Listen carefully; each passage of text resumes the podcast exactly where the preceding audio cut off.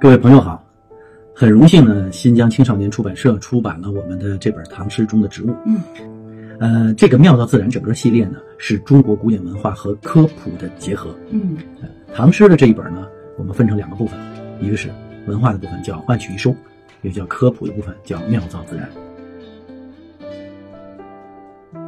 因为嗯，市面上很多的关于唐诗的书啊，都是诗词的解读和鉴赏。那么我们更想从诗人本身来解读他的作品。他也曾经是在这个世界上真实的生活过的人。嗯，那他的每一天跟我们一样，可能早起要去上班啊，然后要去为自己的生活，嗯，有一些烦恼。每天也会有开心的事情。嗯，那么他们的每一天的日子是怎么样的？那么他们为什么能够写出这样的诗？我想我们更愿意从这样的角度来入手解读他们的诗词、生活和人生。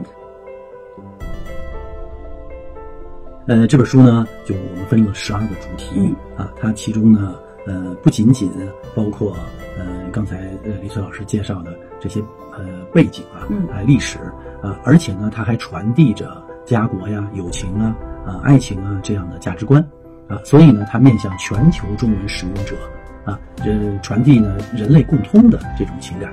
就像我有一个读者朋友，他说，嗯，古人，嗯。他们的生活，我们现在其实已经见不到了，但是他们的情感和他们所见到的自然风物，嗯，现在我们还可以看到。所以这本书呢，就用这两个角度呢，把呃过去的这个呃文化的人啊和他们的这个情怀，嗯，和我们呢联系起来，连接起来。那么在这本书里，咱们不仅介绍了，就是不仅能把古人和现代人的情感联系起来，我们还呃提及了一些。嗯，西方的对对作者呀，诗句呀，您就会发现，其实很多灵魂是嗯，跨越时间、空间都是相通的。哎，是你像海明威啊、华兹华斯啊，在这里边呢，书里边呢都有讲到，嗯，并且呢，无论是从文化、人类情感的这个共通，还是从科普知识的这个相同，嗯。啊，那就是人类有很多一致的地方，啊，比如说人类的这个对呃玫瑰的呃。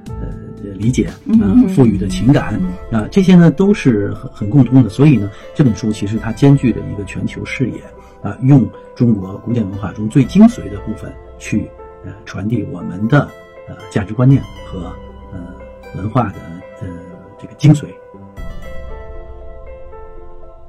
滁州西涧》这首诗就挺有趣的啊，呃，这个呃，独怜幽草涧边生。对呀，什么是幽草？哎，对，这个我们从上学的时候呢，呃，课本里老师呢总是讲这本书所描绘的风物，嗯，但实际上呢，在呃这本书的呃万曲一收部分呢，李雪老师呢没有写。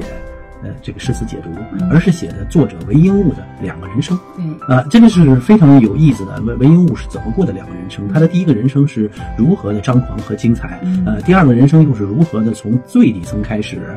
啊，然后他的爱情，啊，他的这个收获，啊，他的这个浪子回头，这些呢，既是有趣的历史，经过考证的史实，啊，又是呢传递了呃价值观，一个人应该怎么样从。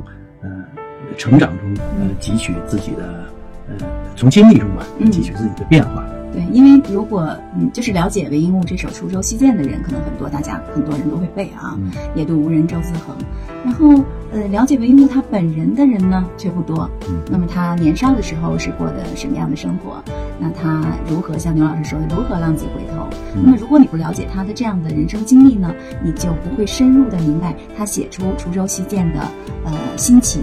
还有他是怎么样这个把自己的人生体悟融入到自己的文字当中的？